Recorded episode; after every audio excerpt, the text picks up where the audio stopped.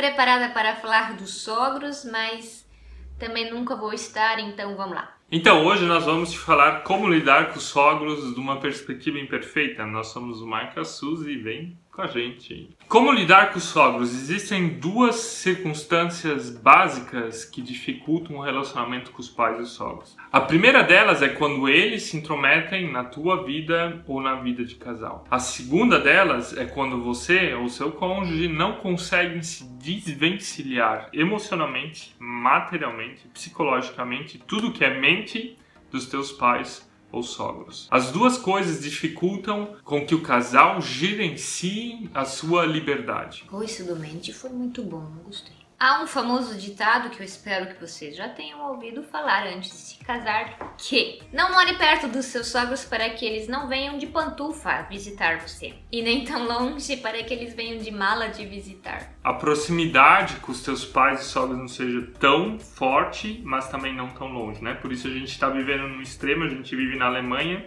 e quando a gente vê os nossos pais, os sogros, a gente realmente vê eles de mala e é um tempo bem intensivo. E quando você mora muito perto dos seus pais, os sogros, também é muito intensivo. E essas duas situações, elas são potencializadoras de conflito. De estresse. E não fazem bem, porque de um lado você vive muito tempo longe deles e quando você tá junto, então é muito intensivo. Tanto para eles quanto para nós, né? A gente não tá falando assim mal deles. Eu te amo, sogra.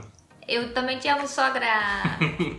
então, algumas perguntas que vocês têm que clarear para lidar com os sogros é onde é que vocês vão morar? Vocês vão se desvencilhar geograficamente deles e achar assim esse ponto neutro ou não? É claro que provavelmente alguns de vocês moram tão perto que não tem mais como fazer diferente. Vocês construíram a casa do lado dos teus pais ou sogros. No fundo do quintal. Então, vocês precisam achar agora limites, limites de privacidade, né? Que quando eles forem passar na tua casa, ou você na casa deles, que você toca a campainha, que marquem horários como qualquer outra visita, que não seja simplesmente um vem como se fosse a própria casa deles. Que mesmo que não haja uma cerca, mas que seja uma cerca de respeito, de privacidade. Nós lemos uma história no livro onde o casal tinha a casa deles no fundo da casa dos pais, e toda vez que o marido vinha do trabalho, ele passava por dentro da casa da mãe em vez de conversar com a esposa, ele conversava com a sua mãe, ficava lá uma meia hora conversando. Ela e daí faz... a mãe pergunta, ai, como foi teu dia, filho? E aquela coisa lá do, do o patrão, deu certo hoje?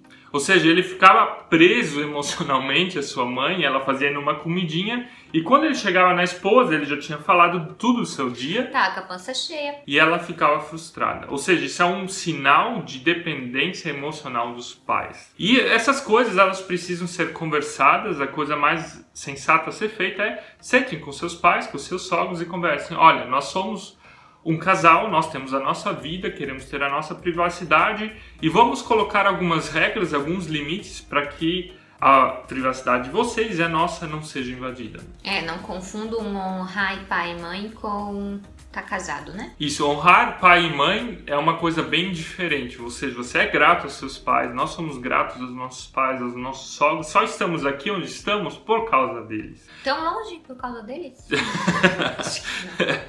Ao mesmo tempo, a gente acredita que se precisa colocar esses limites, eles são saudáveis, né? porque vocês estão formando uma família, mesmo que vocês não tenham filhos, vocês são uma família. Põe esses limites bem claros e estabelecidos. E algo que é muito importante para um casal é que ele tenha privacidade, que eles tenham privacidade. E às vezes poder falar alto sem ter medo que a mamãe escute o que ele está falando. Às vezes a gente ainda é dependente financeiramente dos nossos pais, né? Foi a nossa situação ali no começo do casamento, mas se essa é a tua situação, que ela também tem um ponto final, que ela tem um fim, né? Nós sabíamos que a nossa dependência financeira ia terminar no momento que eu terminasse minha faculdade. Então, acho um ponto final também para as tuas dependências, que seja talvez financeira, emocional ou geográfica, se ela for possível. O que fazer então quando os sogros se intrometem no teu casamento? Simples assim, olha, eles só se intrometem se tu também deixa eles se intrometerem. É você que é chamado para colocar esse limite, não é eles que vão colocar. Nós vimos que precisamos nos desvencilhar deles em todas essas áreas emocional, física e financeira. E é você que vai pôr esse limite. Se você não colocar, eles também não vão colocar. E não veja eles como os maus da história, porque é você que está não tendo proatividade e atitude para estar tá resolvendo isso. E acredite, os teus sogros também um dia tiveram ou ainda têm sogros. E acredite também que a sua esposa ou seu marido são muito mais parecidos com os seus sogros do que você pensa. Então, terminando, então sintetizando isso, tem alguns pontos importantes. É, não more tão perto deles e não more tão longe deles. Ache um lugar ali no meio. Não sejam dependentes financeiramente deles. E se vocês são dependentes financeiros, que essa dependência tenha um prazo de validade, que ela termine em algum momento. Não sejam emocionalmente dependentes deles. Faça o seu cônjuge ser o seu melhor amigo ou sua melhor amiga. Conte com a ajuda deles. Eles também querem ser amados por você, então honre eles, como a Bíblia diz, conte com a ajuda deles, fale também, converse com eles, né? não exclua eles da sua vida, mas aprenda a colocar limites. Honre seus pais, eles têm mais experiência de vida que você. Não quer dizer que você, estando casado, não possa buscar opiniões em certas, em certas situações, em certas decisões que vocês também precisam, como casal, tomar em sua vida. Pode acreditar que eles vão se sentir bem amados e privilegiados. Importante é que vocês consigam desenvolver um relacionamento positivo com eles. É melhor ter eles a favor de vocês do que contra.